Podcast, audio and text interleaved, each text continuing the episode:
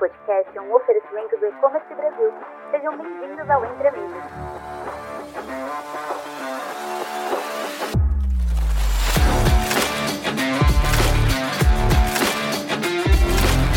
Olá, pessoal, sejam muito bem-vindos a mais um episódio do Entre Amigos. Eu sou a Eva, CEO da GlobalFi, e estou aqui a convite do E-Commerce Brasil para falar sobre como levar o seu negócio para os Estados Unidos. A GlobalFi é uma empresa especializada no suporte de empresários estrangeiros, levando seus negócios para o mercado americano. A gente oferece desde a abertura da empresa, o endereço virtual, toda a contabilidade e impostos nos Estados Unidos, até a conta bancária empresarial, todo o suporte necessário para que você possa cuidar da sua operação enquanto nós cuidamos do resto. E hoje a gente está aqui com a Thaís Finger, que vai compartilhar a história da Falk Furniture no mercado americano. Thaís, seja muito bem-vinda. Oi, Eva, muito obrigada. É um prazer participar hoje desse episódio do podcast do E-Commerce Brasil junto contigo, que já é minha amiga, minha parceira já de, de tanto tempo aí com a Falk e a Global Five. Obrigada por estar aqui, Thaís. Começa contando pra gente, então, um pouquinho da história da Falk no Brasil. Como foi que a empresa começou?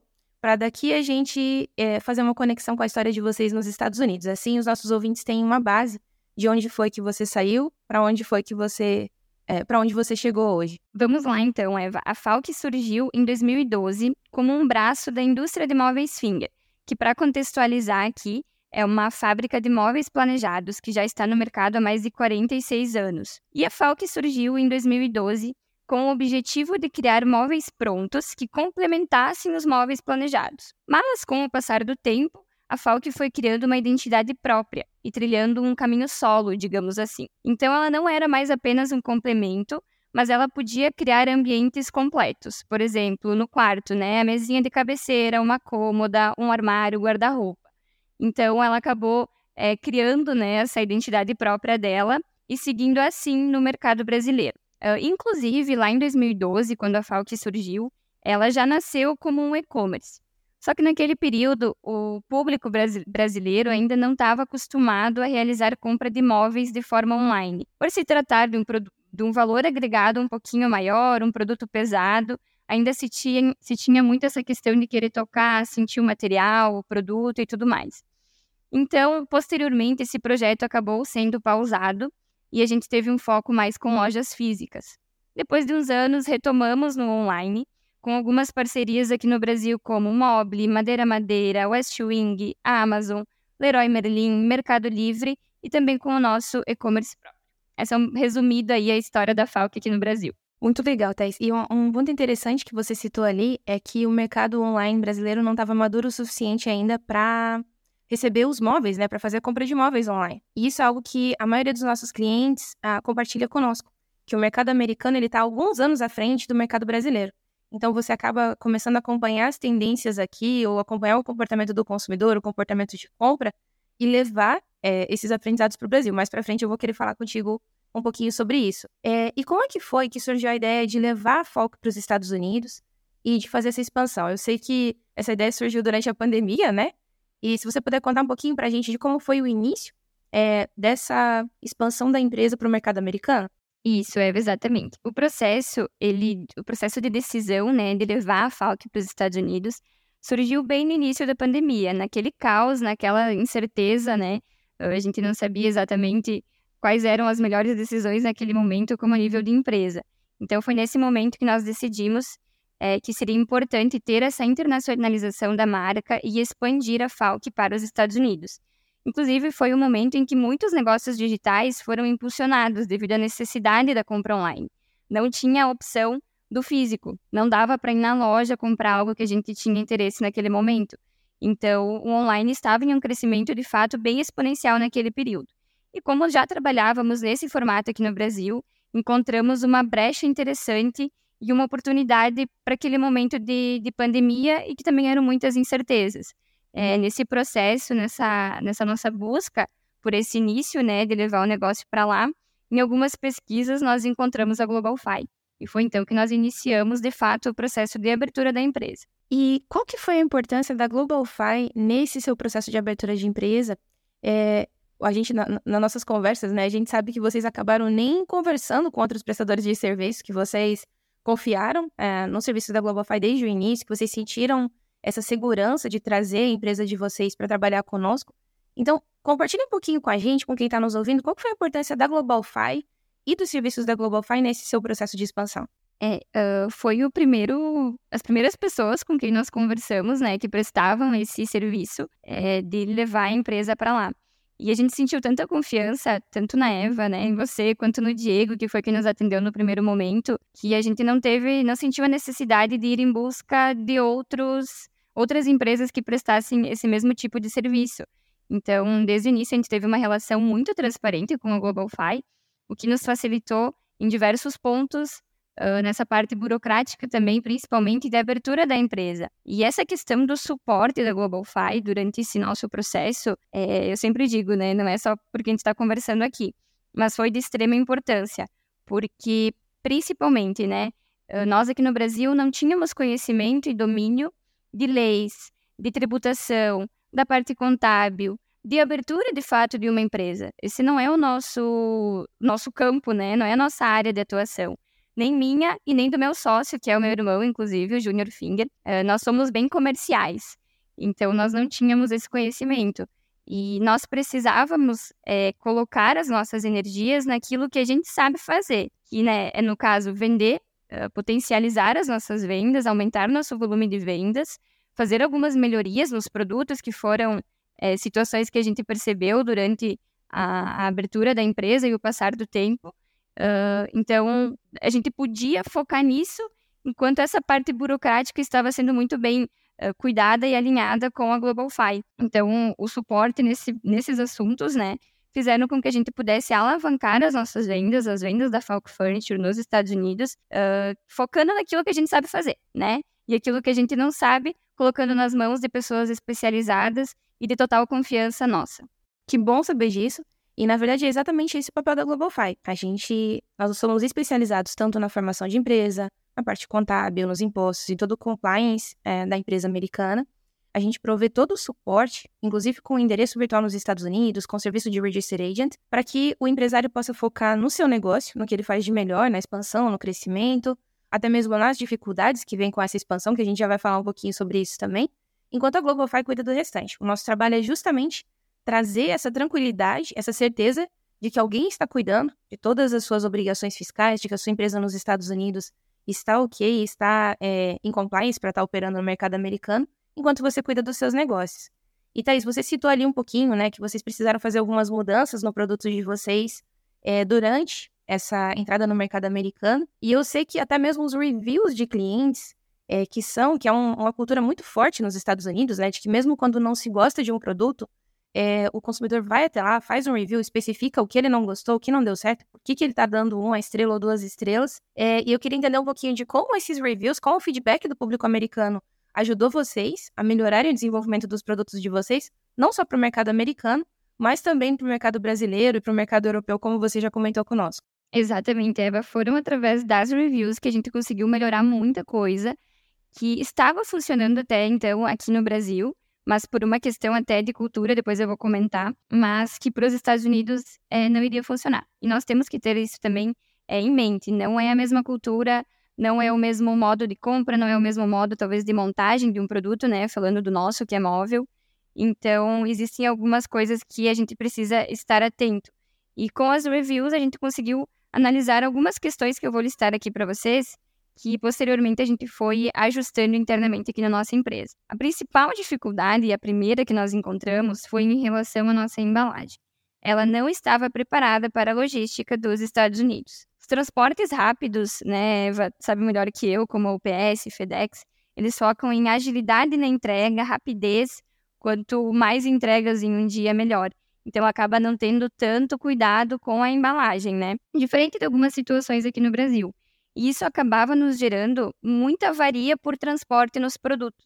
Então, chegava para o nosso consumidor final com uma quina quebrada, batida, enfim, situações como essa que geravam alguns reviews negativos. Vou só adicionar um ponto aqui, né? A, a rapidez do transporte nos Estados Unidos ela pode ser uma benção ou um problema. Porque ao mesmo tempo que você tem a entrega na maioria do território americano em no máximo quatro sete dias, se a gente estiver falando de uma entrega que sai da Flórida e vai lá para a costa oeste na Califórnia, é, é, muito ágil, é muito rápido. A gente não tem 30 dias de transporte, como acontece no Brasil quando você manda uma mercadoria do sul para Manaus, por exemplo. Por outro lado, o foco é agilidade. E aí, como você falou, a embalagem tem que estar preparada para ser arremessada de um veículo para o outro, ou mesmo na entrega, na porta de casa. Existem várias, ah, vários vídeos, várias brincadeiras até aqui nos Estados Unidos que os próprios americanos fazem em relação à entrega, que ah, muitas vezes o, o entregador para o carro, o carro já não tem nem porta, para ele não precisar perder tempo abrindo a porta, e joga a mercadoria na porta do cliente e vai embora. E aí você não entende como é que foi que o seu produto chegou avariado, mas o transporte aqui realmente ele é rápido, mas ele, ele tem uma falta de, de cuidado ali ou de delicadeza que a gente tá, não está acostumado no Brasil, né? É bem isso, Eva. E a gente não, por mais que talvez algumas pessoas nos falassem, né, a gente só aprende testando e vendo como isso vai funcionar na prática, né? Uh, então a gente acreditava até que a nossa embalagem iria aguentar, mas ela não aguentou e ela precisou de várias melhorias e de reforço para de fato aguentar uh, esse formato aí logístico nos Estados Unidos, que pela rapidez da entrega é ótimo, né? Uh, então é, é um formato que é assim, vai continuar sendo assim. Quem tinha que se adaptar a isso e fazer com que isso funcionasse éramos nós, empresa aqui no Brasil, né? Que era melhorando essa embalagem. Coisa que a gente fez uh, e tivemos aí um retorno bem positivo. Nossa segunda dificuldade, retomando aqui, foi em relação ao formato de montagem dos nossos produtos. Só para contextualizar também, a gente trabalha com um produto RTA, né, que é o Ready to Assemble, que é o que o cliente recebe dentro da caixa e precisa fazer a montagem.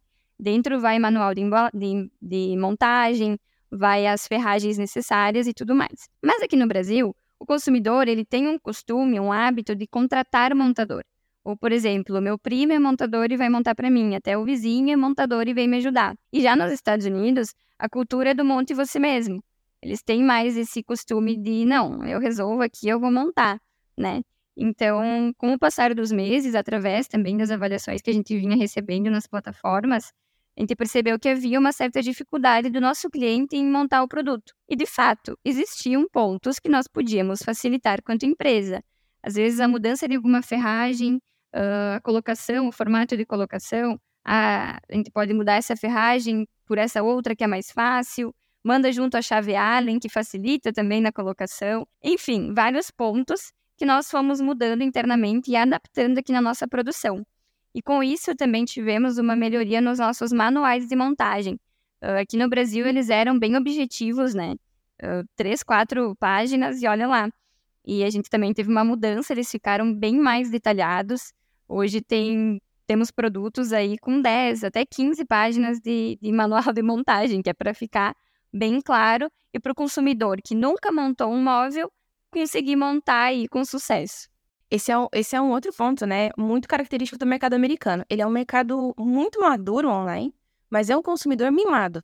Essa é a, é a, é melhor descrição. O consumidor americano está muito acostumado que tudo vai ser feito para facilitar a vida dele. Então, desde a facilidade de poder retornar qualquer coisa que seja comprada online e receber o seu dinheiro de volta, é a facilidade de montar o produto que ele recebeu, então ele quer todas as peças identificadas, ele quer a entrega rápida, com a embalagem perfeita, com o produto bem acomodado, porque justamente porque o mercado já funciona assim, porque todos os outros fornecedores atendem esse mercado. A Amazon é muito responsável por essa cultura, né, de que o cliente tem sempre razão e de que o cliente vai ser sempre defendido em relação ao seller nesse caso. É, e isso é algo que a gente acaba aprendendo nos Estados Unidos e levando para o negócio no Brasil também, né? Você, como você vai adaptando essas mudanças todas, você acaba levando isso é, para a tua forma de trabalho no Brasil, tanto com e-commerce quanto com as outras linhas de produto. E eu sei que vocês também fizeram algumas adaptações até mesmo na forma que a fábrica audita as peças antes da saída, é, nas verificações antes do embarque do container. Você pode compartilhar um pouquinho com a gente das mudanças que aconteceram no Brasil por conta a, ah, dessa, desse público americano que vocês começaram a ter contato? Sim, tivemos muitas mudanças internas, falando de fábrica, né? E um ponto interessante que tu falou, Eva, é em relação à identificação das peças. Nós não tínhamos elas identificadas até então. E isso não era um grande problema aqui no Brasil. Então, isso não nos gerava problemas, reviews negativos aqui no Brasil. Mas nos Estados Unidos, sim.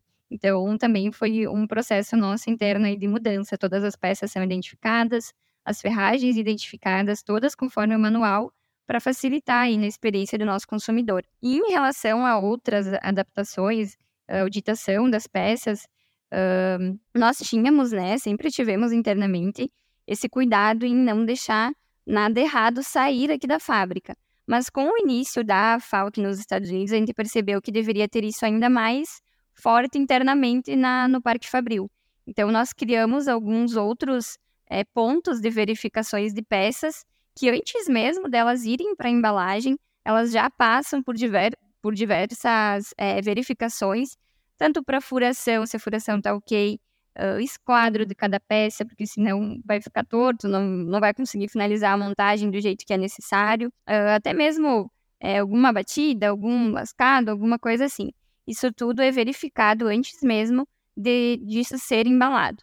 Outro processo que a gente colocou também é, na nossa produção é embalou uma, antes de embalar o lote inteiro, que pode ser de 100, 200 peças, monta essa, né? Pega, ela sobe, sobe para uma salinha e um, um funcionário monta ela do zero, como se ela estivesse chegando na casa do consumidor, para ver se está tudo 100% dentro da, daquilo que nós julgamos correto, né? Então, realmente surgiram vários pontos aí de verificação para que nada saia aqui de dentro da fábrica com qualquer que seja o problema ou erro, né? Então, esse é um cuidado que surgiu e que hoje até nos torna aptos aí para vender para diversos países, né? Eu acredito dos que a gente trabalha, Estados Unidos é o mais, é, como eu posso dizer, o mais exigente dos que a gente trabalha. Então, a gente adaptou a fábrica, de, organizou a fábrica de modo que o que a gente fabrica aqui, que vai para os Estados Unidos, pode ir para a Europa, pode ir para qualquer outro país, com certeza. Acho que a lição que fica aqui é que se você vende para os Estados Unidos, você pode vender para qualquer lugar do mundo, né? Os Estados Unidos é a régua mais alta de qualidade, de atendimento é, e de público, né? O mercado consumidor de uma maneira geral. Exatamente. Fora também as certificações, né? É importante falar. Estados Unidos, né? Do que eu sei aqui, é um país que exige muito do fornecedor, de quem vai colocar produto lá dentro. Então, hoje nós também, como empresa, precisamos ter várias certificações para sermos aptos à venda nos Estados Unidos. Exatamente, exatamente. Isso também é muito importante informar, até porque, por serem imóveis, existe toda uma questão também de segurança e de regulamentação em relação ao uso disso dentro das casas, a evitar acidentes, a questão da madeira, do tratamento. Então, tem uma série de regras que precisam ser seguidas aqui dentro do mercado americano também. E a gente falou, Thaís, de vários aprendizados, né, de várias, é, várias coisas que vocês tiveram que adaptar no negócio de vocês para conseguir, de fato, crescer no mercado americano. Então agora vamos falar do que deu certo. Eu sei que você tá. Hoje vocês estão vendendo os produtos da Folk em nove ou dez marketplaces diferentes. Você mencionou para mim, inclusive, marketplaces que nem eu, morando nos Estados Unidos há 10 anos, conhecia. E eu sou uma ávida compradora de produtos online, então é, foi uma surpresa para mim. Queria que você compartilhasse conosco um pouquinho do que deu certo também, das coisas que funcionaram é, nessa tua trajetória aqui no mercado americano. Sim, nós iniciamos, Eva, certamente você também vai se lembrar, é, com apenas dois canais de venda, que era a Amazon e o Wayfair. Mas a gente nunca se acomodou com esses dois. Nossa intenção era crescer sempre o máximo que a gente pudesse. Então, a gente sempre pesquisou muito, tanto eu quanto o Júnior, né, que é o meu irmão e meu sócio na operação. A gente sempre pesquisou muito e, e foi procurando meios e outros canais que a gente pudesse também ofertar o nosso produto. Então, além de Amazon e, o Wayfair, que foram os iniciais, hoje nós estamos na Overstock, que recentemente comprou a Bed Bath Beyond. Estamos na Lowe's, que tem, inclusive, acredito, umas duas mil lojas físicas, inclusive, aí pelos Estados Unidos. Nós trabalhamos no online, mas a gente sabe que eles são gigantes. Tem a Menards também, que tem muitas lojas físicas. Estamos na Home Roots. Nossa, eu chego quase que me perco aqui. Mas enfim, a gente conseguiu abrir vários canais de venda que foram importantíssimos aí para a gente alavancar essas, essas vendas e conseguir manter a operação funcionando e sendo uma operação saudável, né? Então, é importante ter sempre essa ambição para a gente sempre buscando mais e outros, outros canais. Hoje também nós estamos com alguns projetos para lojas físicas que a gente ainda não atende, mas que a nossa intenção agora para 2024 é passar a, a, atender. Então, com certeza, ela é uma, uma operação, um processo que ele é trabalhoso, é um trabalho duro, mas que ele vale muito a pena, ele compensa muito de fato. Muito bom. Thaís, para a gente começar a encerrar a nossa conversa de hoje, eu acho que ah, os principais aprendizados que ficaram para a gente aqui, né, foi a questão da atenção à embalagem, para que ela possa suportar o transporte americano, E no teu caso, a gente está falando de móveis, mas nós temos clientes de produtos muito mais leves que também acabaram enfrentando dificuldades. Então, um cliente, por exemplo, de biquíni, que elaborou uma caixinha muito bonitinha, muito especial, legal para ser entregue para o cliente dele. Infelizmente, a caixinha chegava no destino também toda amassada e estragava justamente a experiência que ele estava buscando com aquela embalagem. Depois do reforço das embalagens, aí sim ele conseguiu fazer a entrega com a, a qualidade que ele estava buscando e com a experiência que ele estava buscando por ser um produto de uma qualidade premium.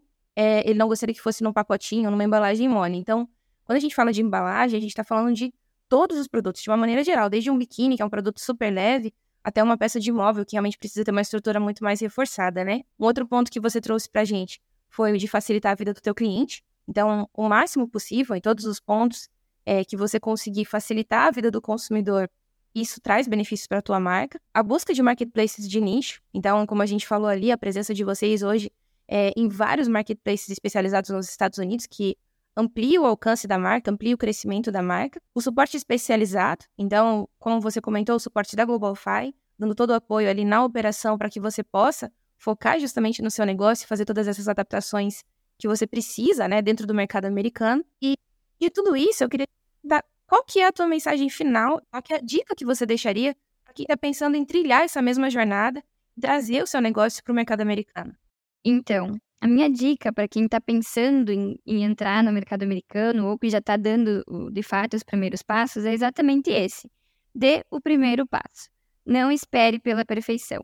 Ah, Thaís, mas o meu produto não está pronto agora, não está perfeito, acho que esse não é o momento ideal. Eu acredito que esse momento ideal, esse produto perfeito, talvez nem exista. Então, dê o primeiro passo. E é totalmente possível, Eva, realizar ajustes com a operação já rodando.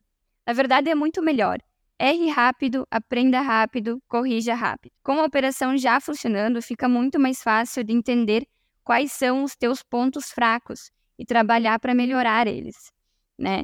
Uh, não desista na primeira dificuldade. Gente, empreender em qualquer lugar do mundo é uma montanha russa, com altos e baixos, faz parte. Isso vai acontecer em qualquer lugar, né, Eva? Vocês também sabem muito bem. Exatamente. E a minha última dica, e que eu acho muito importante, não é porque a Eva está aqui, que a gente está tendo esse bate-papo, mas é, escolha muito bem quem vai estar ao teu lado nessa jornada. A jornada internacional da Falk Furniture ela foi possível, claro, com muitos ajustes, né, que a gente foi percebendo no decorrer da operação, com muito trabalho duro e parceiros confiáveis. A Global Fi, ela esteve conosco nesse projeto desde o início e continua, né, colaborando com o negócio para garantir que todas as nossas operações aconteçam de acordo com as nossas necessidades e as necessidades dos nossos consumidores finais. Então, isso para mim é de extrema, extrema importância e se essas palavras, né, puderem ajudar quem está começando, quem já começou, está pensando ainda, eu vou ficar muito feliz, porque é uma experiência que a gente vem tendo, né? Não termina uh, tudo isso que eu falei que a gente fez de mudança, adaptação e que a gente já conseguiu melhorar, a gente não dá um check e simplesmente ignora. São coisas que estão sempre na nossa pauta também para melhorar. Então, espero de coração que tenha ajudado aí quem está nos ouvindo. Muito obrigada, Thaís. Muito obrigada pelas suas palavras. Obrigada pela confiança e pela parceria que vocês têm conosco desde o início. E eu acredito que a sua história vai inspirar é, muitas outras pessoas a trilharem esse caminho, só que de uma maneira já muito mais informada, sabendo que vai ser necessário adaptar, sabendo que vai ser necessário ajustar talvez o seu produto ou a sua estratégia para o mercado americano. Então eu tenho certeza que essa nossa conversa aqui vai salvar muita dor de cabeça para muitas pessoas que estão pensando em trazer o seu negócio para fora e ao mesmo tempo inspirá-los a buscar e a não desistir diante das primeiras dificuldades. Parabéns pela história de vocês nos Estados Unidos, parabéns pelo sucesso da FOL e muito obrigada por estar aqui conosco hoje. Muito obrigada também ao pessoal do e-commerce Brasil por, por, proporcionar esse espaço para a gente discutir a respeito de expansão do seu e-commerce é, para o mercado internacional americano. Muito obrigada.